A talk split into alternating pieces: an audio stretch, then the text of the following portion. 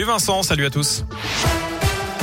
Et à la une, condamné en première instance à 16 ans de prison, il avait fait appel du jugement. Un faux chauffeur de VTC a finalement été condamné à 18 ans de réclusion pour le viol de trois jeunes femmes. Il repérait ses victimes à la sortie d'une boîte de nuit lyonnaise et profitait de leur état d'ivresse pour abuser d'elles à leur domicile. Cet homme de 39 ans devra respecter un suivi socio-judiciaire pendant 8 ans. La chasse à l'homme se poursuit après la tentative de braquage d'un fourgon blindé ce matin près de Lyon. Des malfaiteurs ont tenté de bloquer le véhicule sur l'aire d'autoroute de Solèze, sur l'autoroute A7 dans le sens Lyon-Marseille sans succès. Plusieurs personnes ont été interpellées, mais l'un des suspects aurait pris la fuite dans un bois d'après le Dauphiné libéré. Le GIGN est mobilisé dans le secteur de Communé et Chuzel. Plus de 400 kilos de drogue cachés au milieu des pastèques. Les douaniers de Lyon ont intercepté un poids lourd mardi sur l'autoroute A7 au péage de Reventin-Vaugry.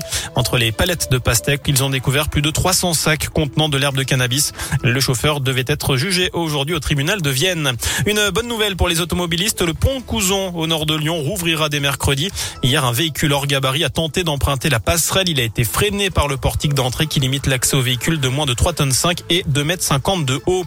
Du nouveau dans la lutte contre les violences conjugales, le garde des Sceaux a présenté ce matin un dispositif de réalité virtuelle mis au point par une société lyonnaise. Il sera testé sur une trentaine de volontaires pendant un an, dont 10 à Lyon. Des hommes déjà condamnés pour violences conjugales et qui présentent un risque de récidiver. On passe au sport du foot et la huitième journée de Ligue 1 qui se profile. L'Olympique lyonnais reçoit Lorient demain 21h à Dessine. Ce sera sans Malo Gusto ni Moussa Dembélé, de nouveau blessés. En plus des absences longue durée de Tino Kadewere et Jeffred Adélaïde. Pardon. Enfin, qui sera la prochaine Miss Rhône-Alpes? La lyonnaise Anaïs Roux met son titre en jeu demain soir à Chambéry. Euh, parmi les 20 prétendantes, trois viennent du Rhône. L'heureuse élue participera ensuite à l'élection Miss France en décembre à Caen. Et évidemment, Vincent, on leur souhaite beaucoup de chance. Exactement, on croise les doigts. Merci beaucoup.